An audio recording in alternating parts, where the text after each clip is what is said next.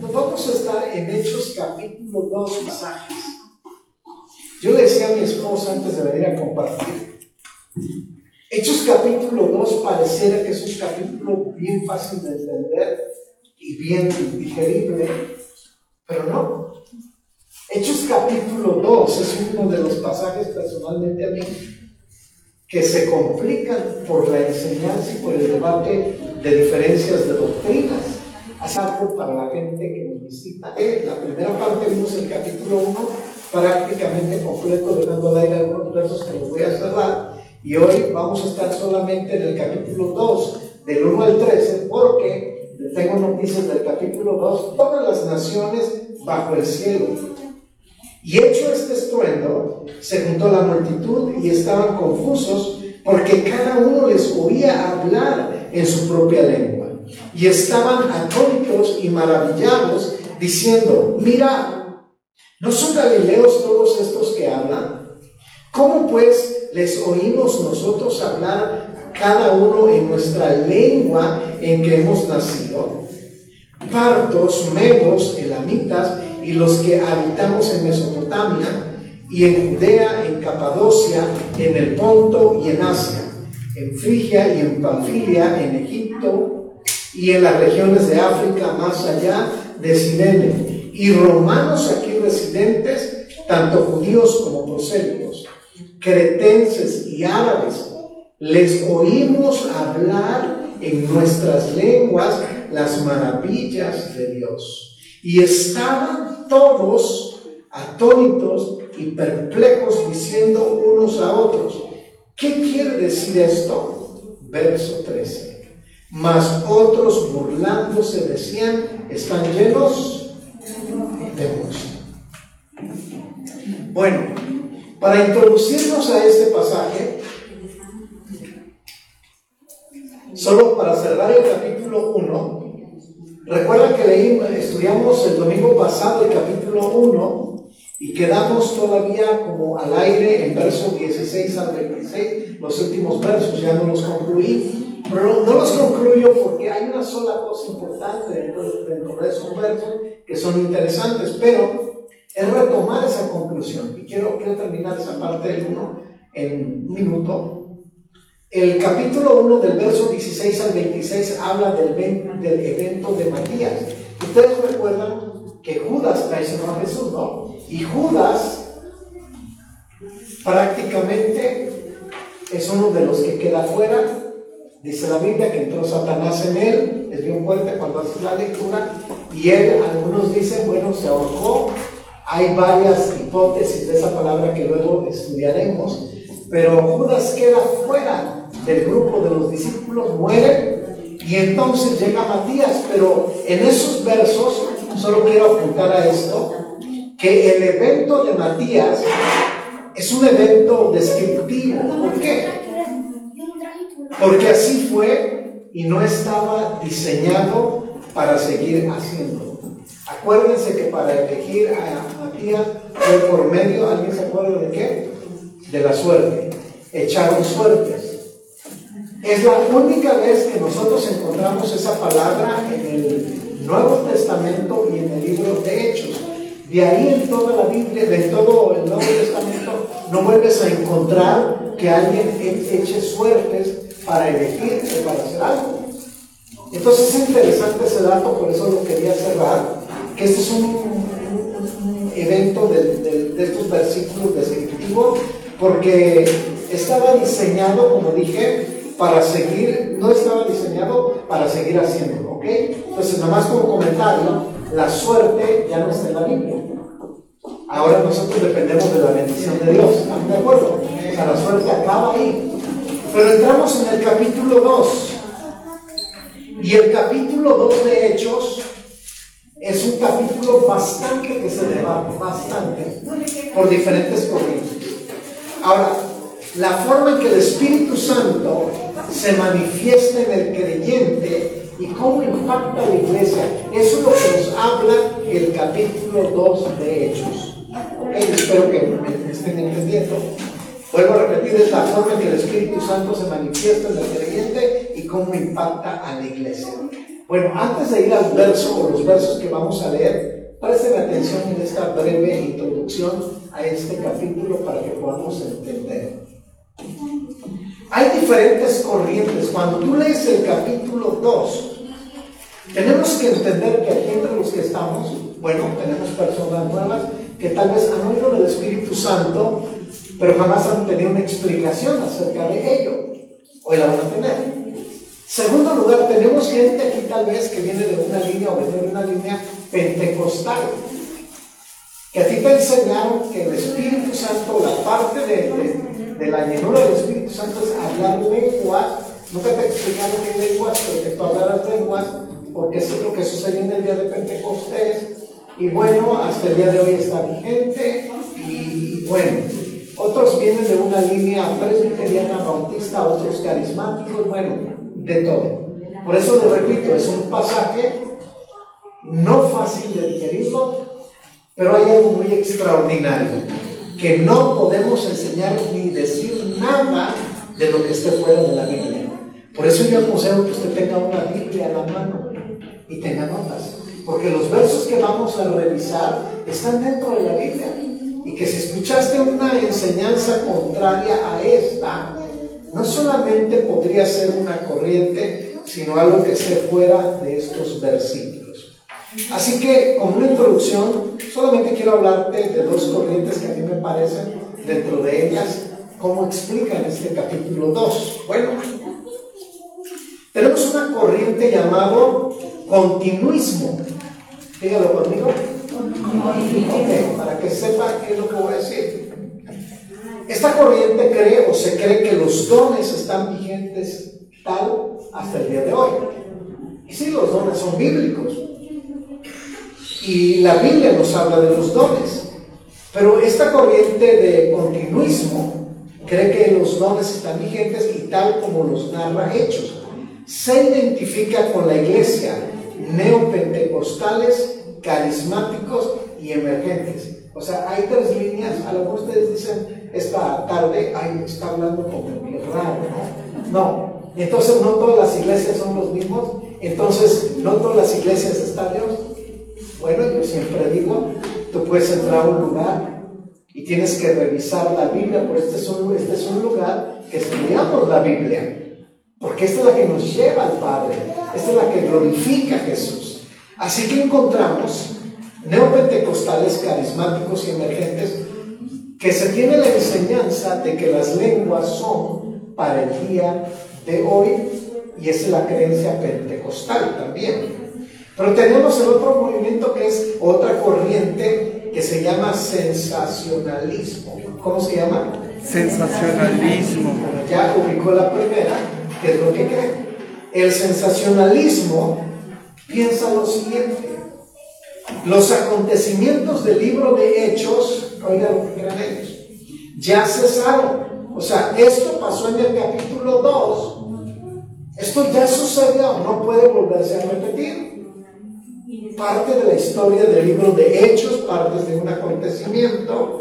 Entonces, los acontecimientos del libro de Hechos ya cesaron y que respondieron a una circunstancia precisa que era la fundación de la iglesia y que da inicio a la, proclamación del Evangelio. Eso es lo que creen ellos. Ahora, esta corriente se identifica con las iglesias históricas del corte reformado, que vienen del tronco común de la reforma del siglo XVI. Bueno, voy a repetir por si dicen, ay, quién sabe qué dijo, no. Una vez lo vuelvo a leer. Los acontecimientos del libro de Hechos ya cesaron para esta corriente y que respondieron a una circunstancia precisa que era la fundación de la iglesia y que da inicio a la proclamación del Evangelio. Esta corriente se identifica con, las iglesias históricas de corte reformado, quien viene del tronco común de la reforma del siglo XVI. Entonces, para ellos, Hechos capítulo 2 ya se cumplió. No están de acuerdo con la corriente neopentecostal carismáticos emergentes que ellos pueden hablar lenguas y decir, esto está vigente para el día de hoy. Bueno, ahora vamos a ver qué nos dice la Biblia, ¿no? ¿Qué nos enseña la escritura? porque eso es muy importante. Toda la comprensión de la obra del Espíritu Santo aquí en este pasaje está determinada desde la óptica de lo que sucedió en Hechos 2. Para mí Hechos 2 es algo extraordinario y maravilloso que podemos estudiar. Y sobre todo cuando apunta el día de Pentecostés, cuando el Espíritu Santo fue derramado y hubo lenguas. Ahorita nos va a explicar el verso. Bueno, y entonces aquí empezamos a ver, por eso en el capítulo 2 es bastante, bastante profundo, porque muchos usan el capítulo 2 como el avivamiento que le hace falta a la iglesia. El capítulo 2 lo hace como que esos poderes sobrenaturales, esa unción, y, que se puede caer bajo muchos, muchos puntos eh, claves en el capítulo 2, pero a la vez que no tienen que ver nada exactamente con los versos que nos están diciendo realmente estos pasajes. Pero quiero que aterricen del capítulo 2, porque ahorita lo voy a explicar.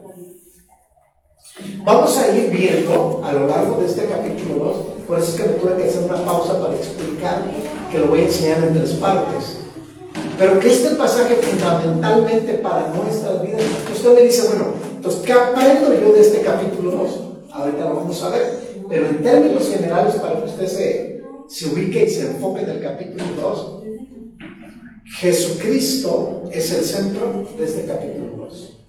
Lo vamos a ir viendo verso por verso, lo vamos a ir viendo en toda la exposición de la palabra. Jesucristo es el punto del capítulo 2. Lo siguiente es que el Espíritu Santo glorifica a Jesús en este capítulo 2.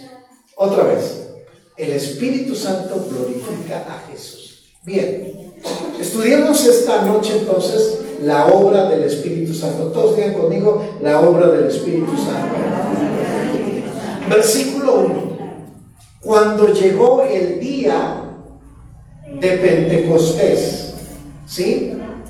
Cuando llegó el día, a ver, vamos a parar ahí. ¿Qué nos está diciendo? Nos está narrando Lucas, a quien se acredita el escritor del libro de Hechos, Lucas nos da el tiempo entre la ascensión de Jesús Recuerdan que hace 15 días hablé sobre cuando Jesús resucitó y ascendió. ¿sí? La, la, palabra evangelio la he enseñado muchas veces aquí, pero una vez que Jesús parte, se llama la ascensión de Jesús.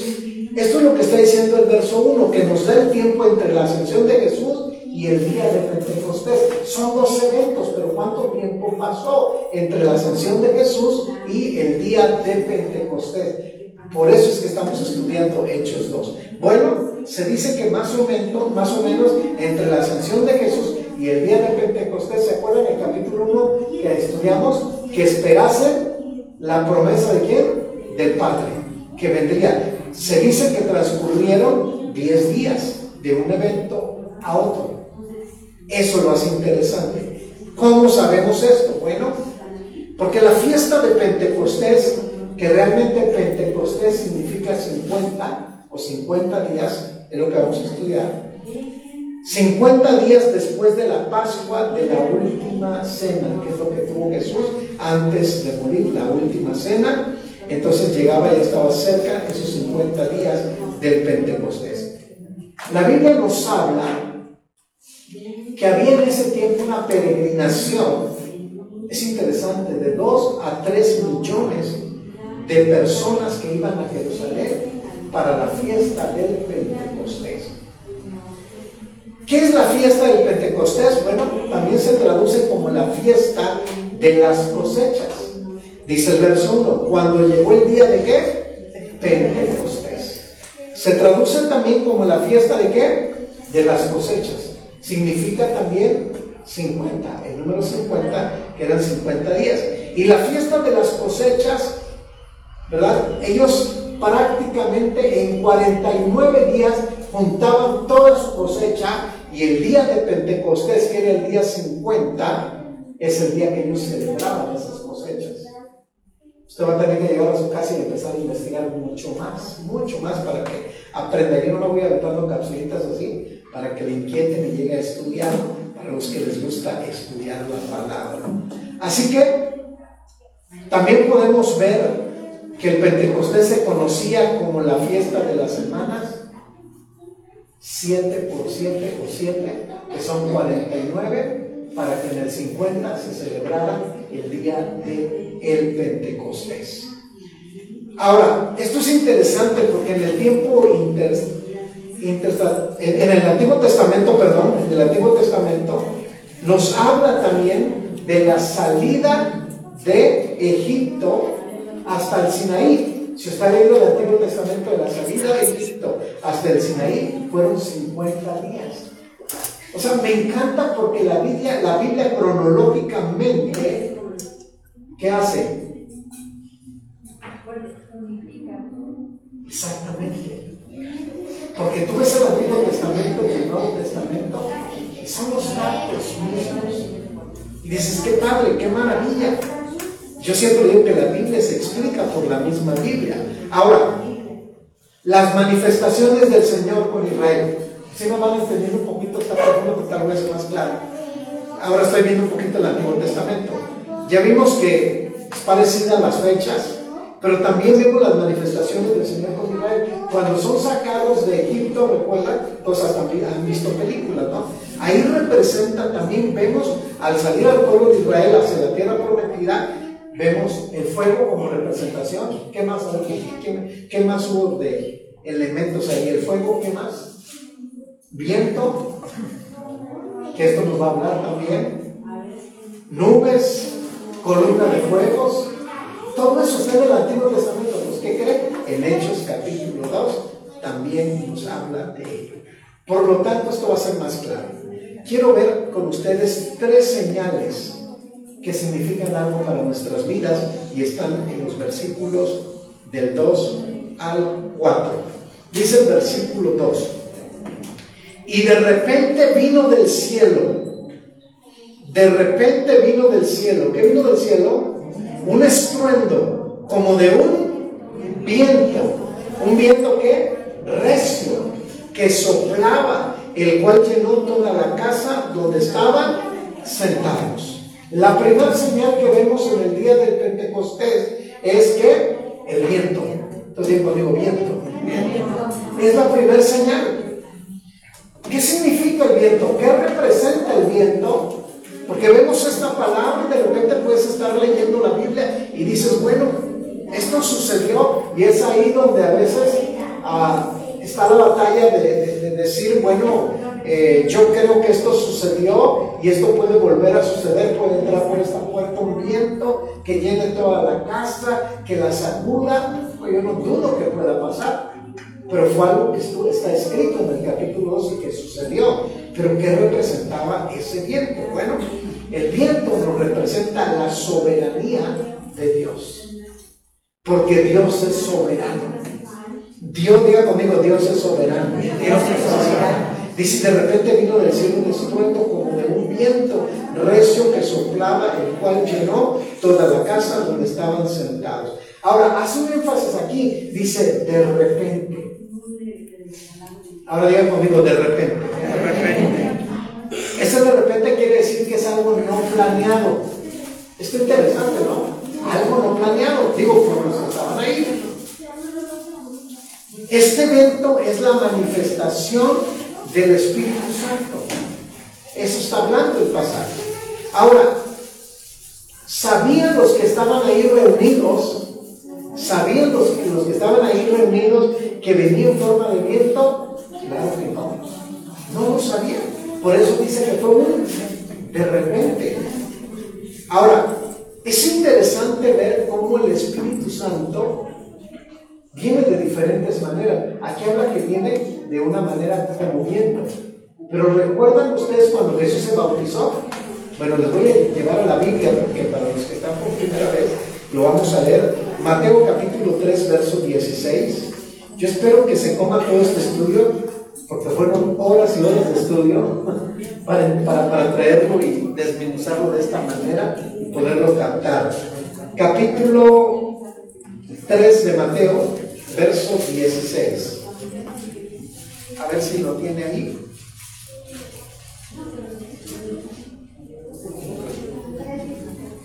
Ahora fíjese en el verso 16. capítulo 3, verso 16 de Mateo. Y Jesús, después que fue bautizado, subió luego del agua.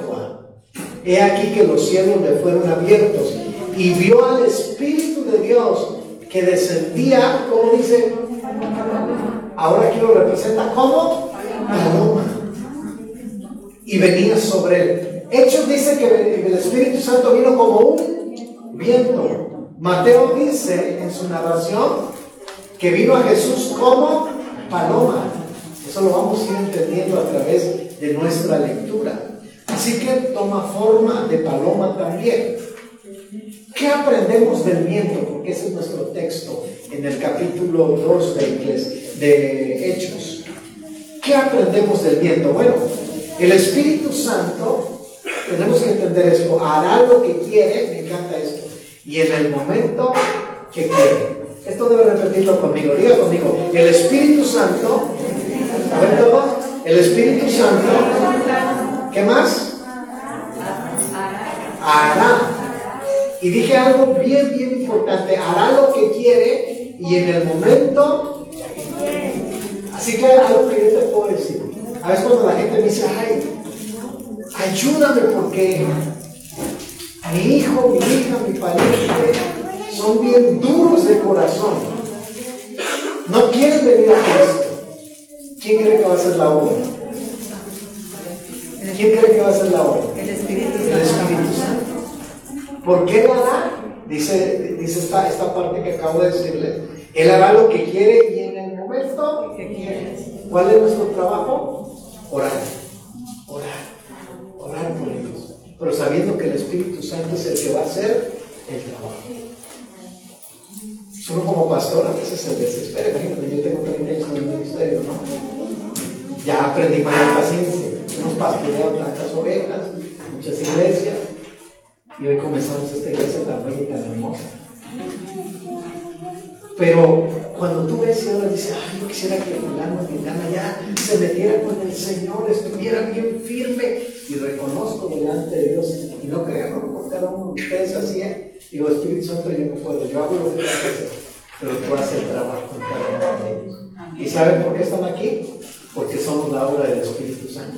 ¿Están ahí? Gracias a Dios. Así que ahora el viento, en el viento encontramos varias ideas sobre el Espíritu Santo. ¿Están ahí? La primera, espíritu es una palabra en la raíz original que es neuma. Y se usa este, esta palabra para viento, neuma, así como suena, que quiere, significa aliento.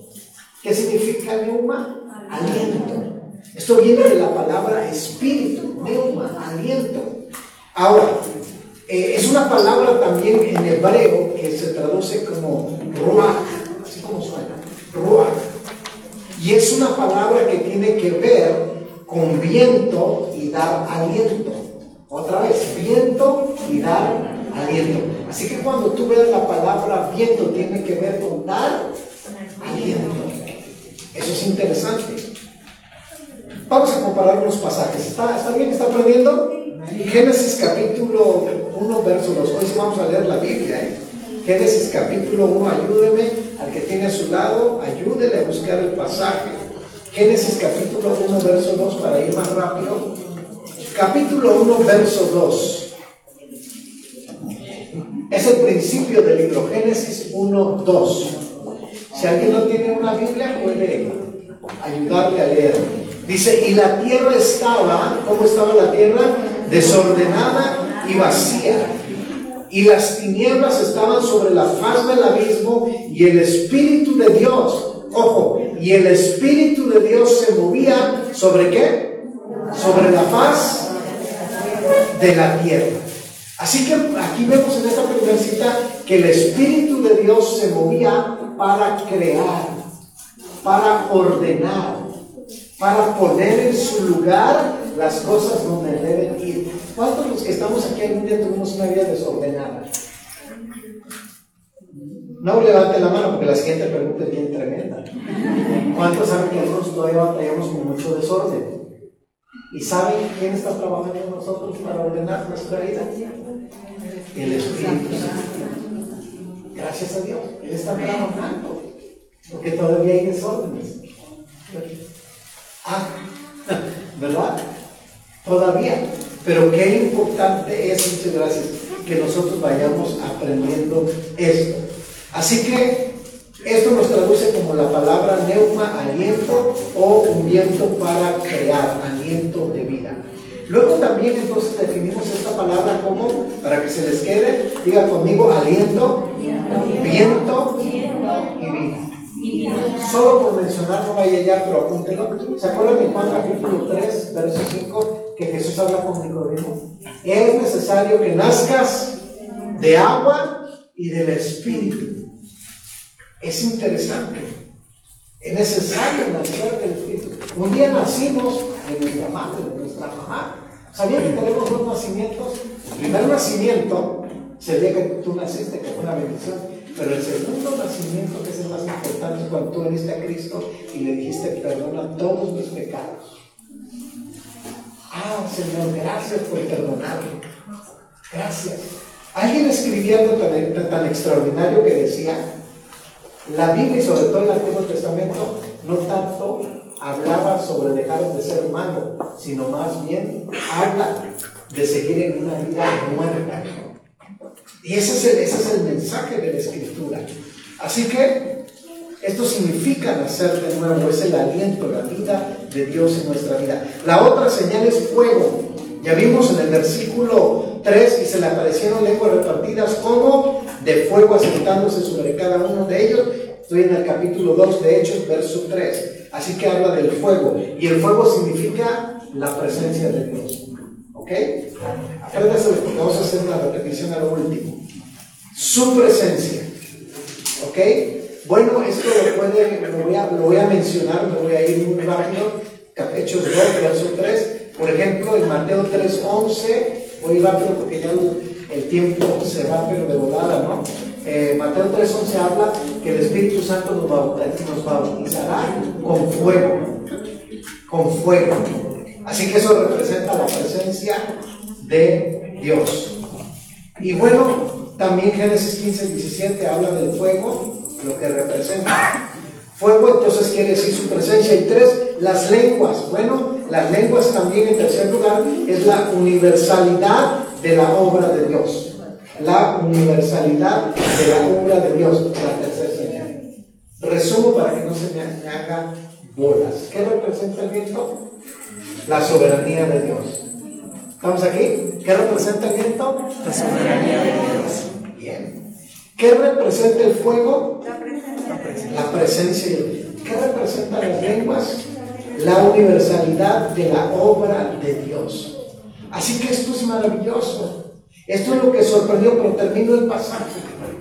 El pasaje termina en el versículo 5 hasta adelante, dice, verso 5, regreso a Hechos 2.5. Moraban entonces en Jerusalén judíos, varones piadosos de todas las naciones bajo el cielo. Esto también habla el Antiguo Testamento acerca de Abraham. Cuando dice todas las naciones bajo el cielo, en el capítulo 12, luego usted lo usa, me parece que el 3, habla de, de, toda la gente que estaba, de todas las naciones bajo el cielo. También nos habla Hechos capítulo 2, verso 5.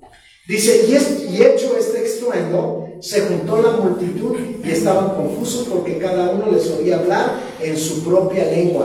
Y estaban atónitos y maravillados diciendo, mirad, aquí viene un dato importante. No son galileos todos los que hablan. A ver, permítame explicarle. No importa que me pase el tiempo porque no puedo pasar toda esta enseñanza. ¿Sabe que los galileos eran los más ignorantes de esa época?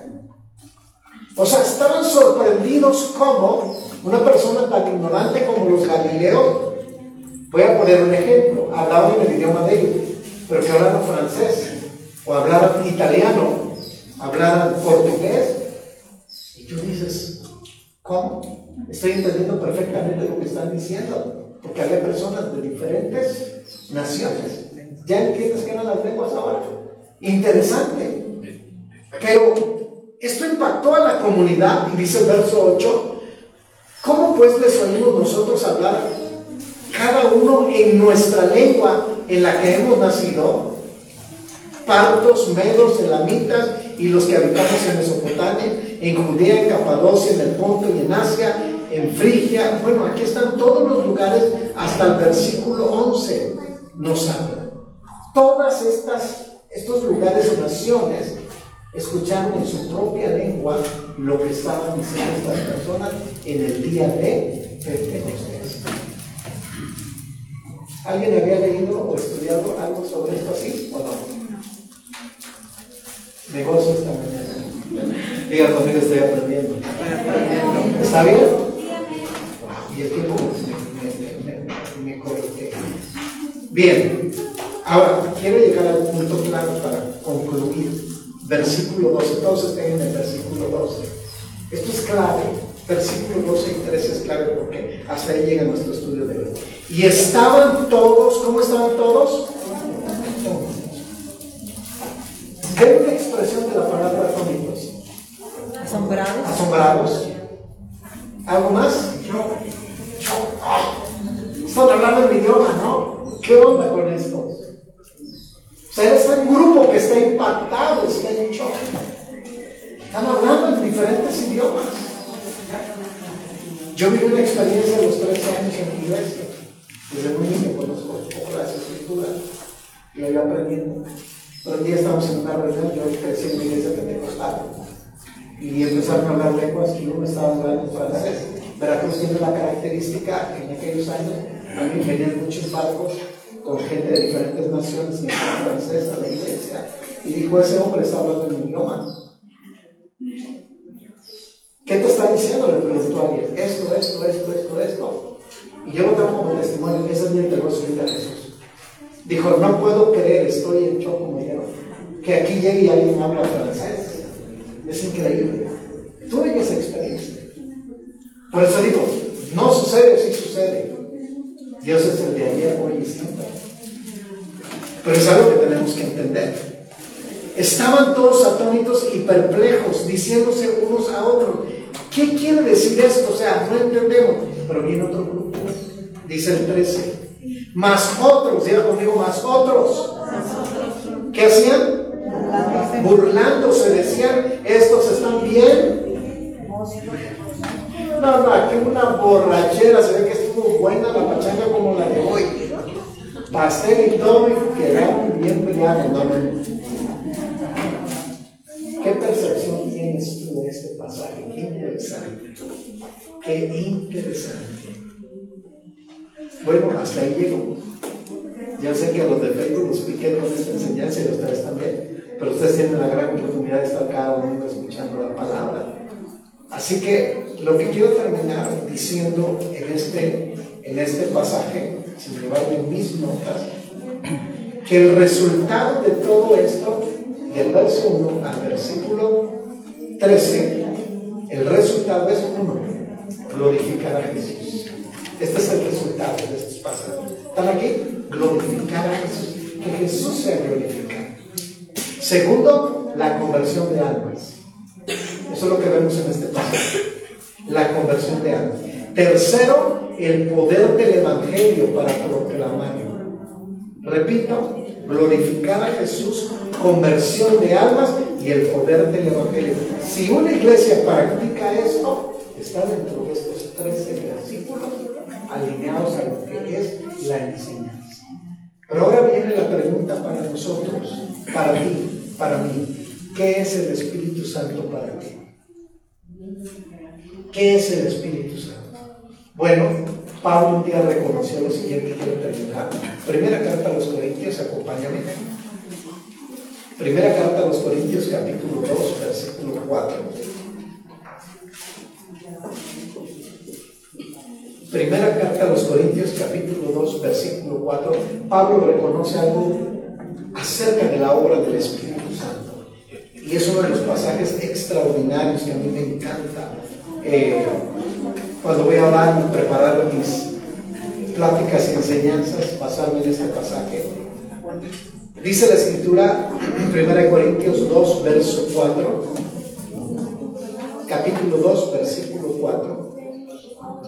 Y ni mi palabra, ni mi predicación fueron con palabras que persuasivas de humana sabiduría, eso es lo que traté de hacer, sino con demostración del Espíritu y qué más.